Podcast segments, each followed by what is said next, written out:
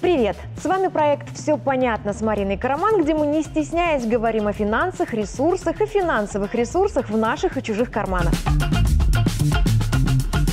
Сегодня мой взгляд на трендовую забаву стран Евросоюза – санкции против России и Беларуси. Кому они нужны? Так ли они страшны, как их малюют? Кто их реальный автор? Обвалят ли они нашу экономику и она ли цель? Поехали!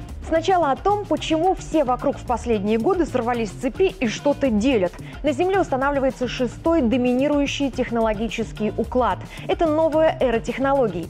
Первый стартанул 260 лет назад, и за эти годы в пять широких шагов от водяных мельниц ручного труда люди пришли к серийному производству товаров и услуг. Основным ресурсом пятого, предыдущего технологического уклада стала атомная энергия, а продуктами – новые виды материалов, генная инженерия и освоение космоса.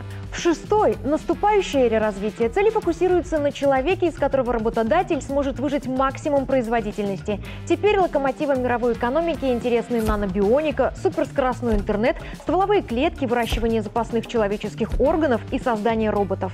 И в развитии таких технологий два лидера – Китай и США. Кто первым переведет свою страну на новый технологический уклад, тот и станет новым гегемоном. И США в ужасе от риска потерять этот статус. Потому что 78 лет назад американские доллары стали резервной валютой планеты. И Штаты – единственная страна, которая может просто печатать себе деньги, если на что-то не хватает. США постоянно пользуются этой возможностью и терять ее не намерены. А лишись они лидерского статуса, кто-нибудь, например, Китай, может посягнуть на святой доллар и перестать ими рассчитываться. Тогда печатай, не печатай, бумагу принимать никто не станет. Именно за право остаться единственным владельцем легального денежного печатного станка и борется по всем фронтам американское правительство. Беларусь здесь активный участник процессов, как и Россия. В развитии технологий Китай рассчитывает на ее участие. В Сибири залежи редкоземельных элементов, дешевый газ и нефть для работы фабрик и заводов. Ну и можно прикрыть нежное брюшко Китая от территориальных домогательств США. Беларусь же последняя территория у российских границ, которая не упала под Запад. И как ее видели? Первое. Как локацию, где можно размещать точки давления на Россию. Военные базы, биолаборатории, координационные центры своих технологов, офисы фондов и организаций. Второе. Мы кусочек транзитного пути из Азии в Европу. И контролировать такой наваристый шмат земли Штаты тоже не против. Третье. Нас не очень много, но даже 9,5 миллионов человек – это неплохой рынок сбыта американских и европейских товаров. Конечно, если предварительно уничтожить наше производство.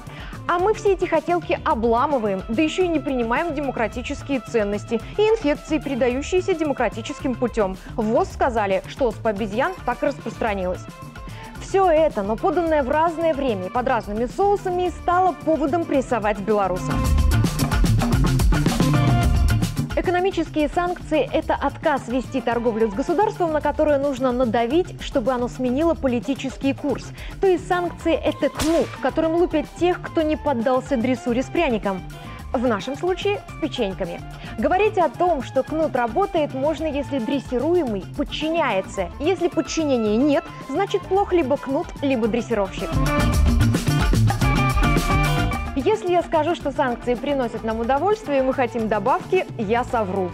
Нашим производителям пришлось искать новые рынки сбыта и форматировать под них производство, а импортерам срочно перекраивать логистику. Но санкционный кнут обмяк и повис тех пор, как ограничения выкрутили на максимум, прошло полтора года, а Беларусь не готова подчиниться и сменить политический курс на тот, который диктует Запад. Более того, к этому даже нет предпосылок. Александр Лукашенко почти три десятилетия готовился вписаться в этот поворот.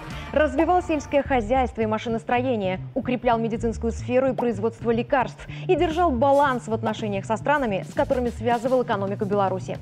Потому в вихре перезагрузки в нашей стране хватает продовольствия и энергоресурсов. Заводы и больницы получают оборудование. Довольно быстро формируются новые экспортные русла для наших товаров. А санкции не смогли уничтожить даже социальную политику Беларуси. Люди продолжают получать пенсии, пособия, бесплатное медобслуживание и образование.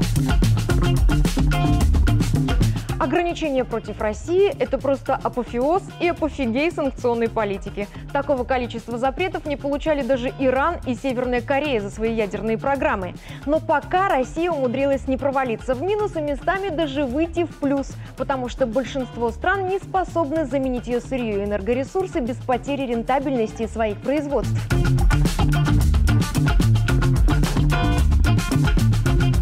И да, и нет. В запасе есть два жестких рычага давления. Первый – вторичные экстерриториальные санкции. Второй – полная торговая эмбарго. Вторичные экстерриториальные санкции – это если Запад запретит третьим странам вести торговлю с Россией и Белоруссией под угрозой наказания, начнет шантажировать Индию, Китай, Израиль и других. Что такое полная торговая эмбарго, понятно без слов.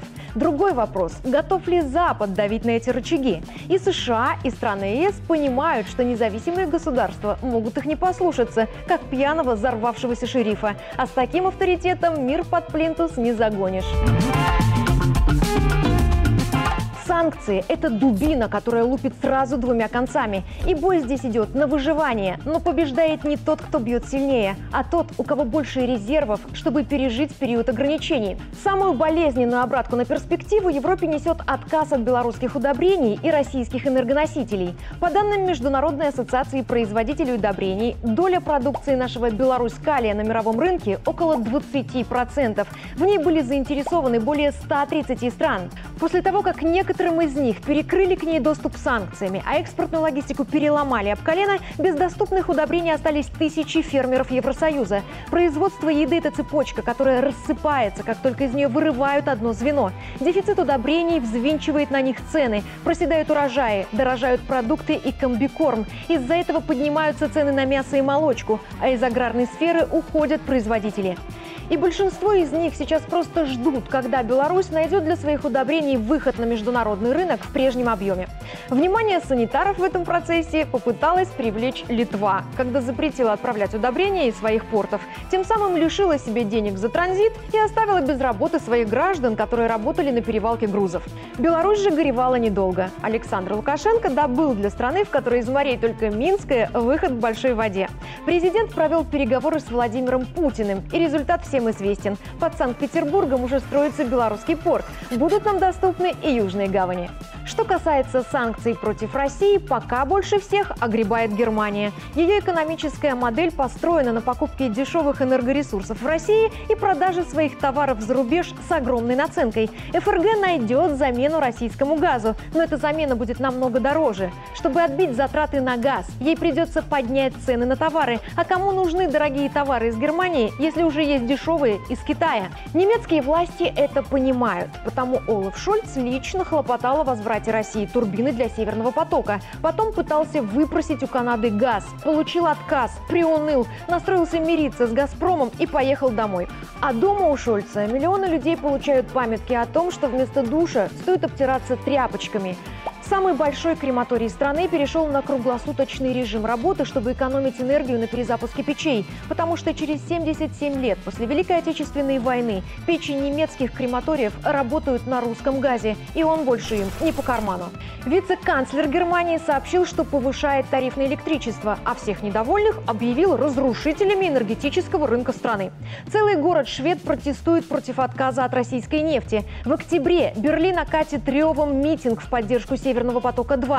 До кучи из-за засухи обмелел Рейн, а по нему вся Европа получала в танкерах топливо, химикаты, бумагу и зерно. Еще один пострадамус от санкций – Британия. The Guardian пишет, что этой зимой в библиотеках и музеях страны организуют приюты для тех, кто не потянет счета за отопление. Sky News выпустила трогательный материал о том, как степенные британки выходят на панель, потому что им нечем кормить детей из-за рекордной инфляции. В королевстве набирает мощь движение Don't Pay UK. Это люди, которые не собираются платить за коммуналку, чтобы наказать правительство за бездействие в кризисной ситуации.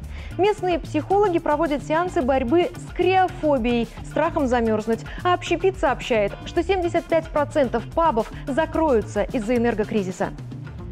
То есть Британия заполнит библиотеки многодетными жрицами любви с психологическими проблемами, и они даже не смогут снять стресс в пабе. А в Беларусь, чтобы снять стресс, несмотря на предостережения своих властей, едут жители приграничных стран Евросоюза. Госпогранкомитет сообщает, что с 15 апреля по безвизу в нашу страну приехали больше 211 тысяч граждан Литвы, Латвии и Польши. Едут погулять, заправить машины по адекватным ценам и затариваются качественными продуктами. Финны, чтобы заправиться, вот так же катаются в Россию. В Швейцарии выстрелили продажи дров, а паникующие граждане Молдовы скупают покупают их с таким рвением, что государство создало новый прогрессивный орган – Национальное агентство по продаже дров. И это не шутка. В Польше из-за рекордного роста цен на газ остановились два крупнейших завода удобрений – Азоты и Анвиль. А в Литве по той же причине лег ведущий производитель удобрений стран Балтии – Ахема. Бумеранг в этих случаях прилетел прямо в лоб. Перечислять потери санкционеров можно бесконечно. От роста инфляции, тарифов и цен, дефицита продуктов и ресурсов страдают практически все страны ЕС и американские штаты. Массовый переход на зеленую экономику – это вранье. Организация «Ветер Европы» ежедневно отчитывается о том, какую долю энергии для европейского региона за истекшие сутки принес ветер. Показатели колеблются от 7 до 11 процентов. Для заводов это слезы. Все те, кто год назад вещал о цивилизованном подходе к угрозе глобального потепления, мигом забыли сказанное и в попыхах раскупоривают угольные станции, которым обещали никогда не возвращаться. Потому что большинством стран Евросоюза управляют люди, которых протащили в должности США для отработки нужной штатам повестки. А в повестке первое – давление на Россию и Китай. Второе – перевод стран ЕС с дешевых российских энергоресурсов на дорогие американские. Как при этом живут люди, неважно. Проблемы индейцев шерифа не волнуют. Рядовые европейцы это понимают, и их терпению приходит конец. Потому аналитики и пророчат странам ЕС массовые недовольства и даже революции. Делать, что должно, и будь, что будет. Как видите, Беларусь в этой цепочке не ведущая, но и далеко не самое слабое звено. Повлиять на битвы гигантов за статус гегемона мы не можем, а вот на собственное благополучие вполне. Задача – ловить течение и маневрировать, а еще раздеваться и работать. И обязательно успевать жить, не погружаясь в санкционный угар. Я Марина Караман, и что выглядывает из санкционного кейса, мы разобрались. Все понятно. До встречи!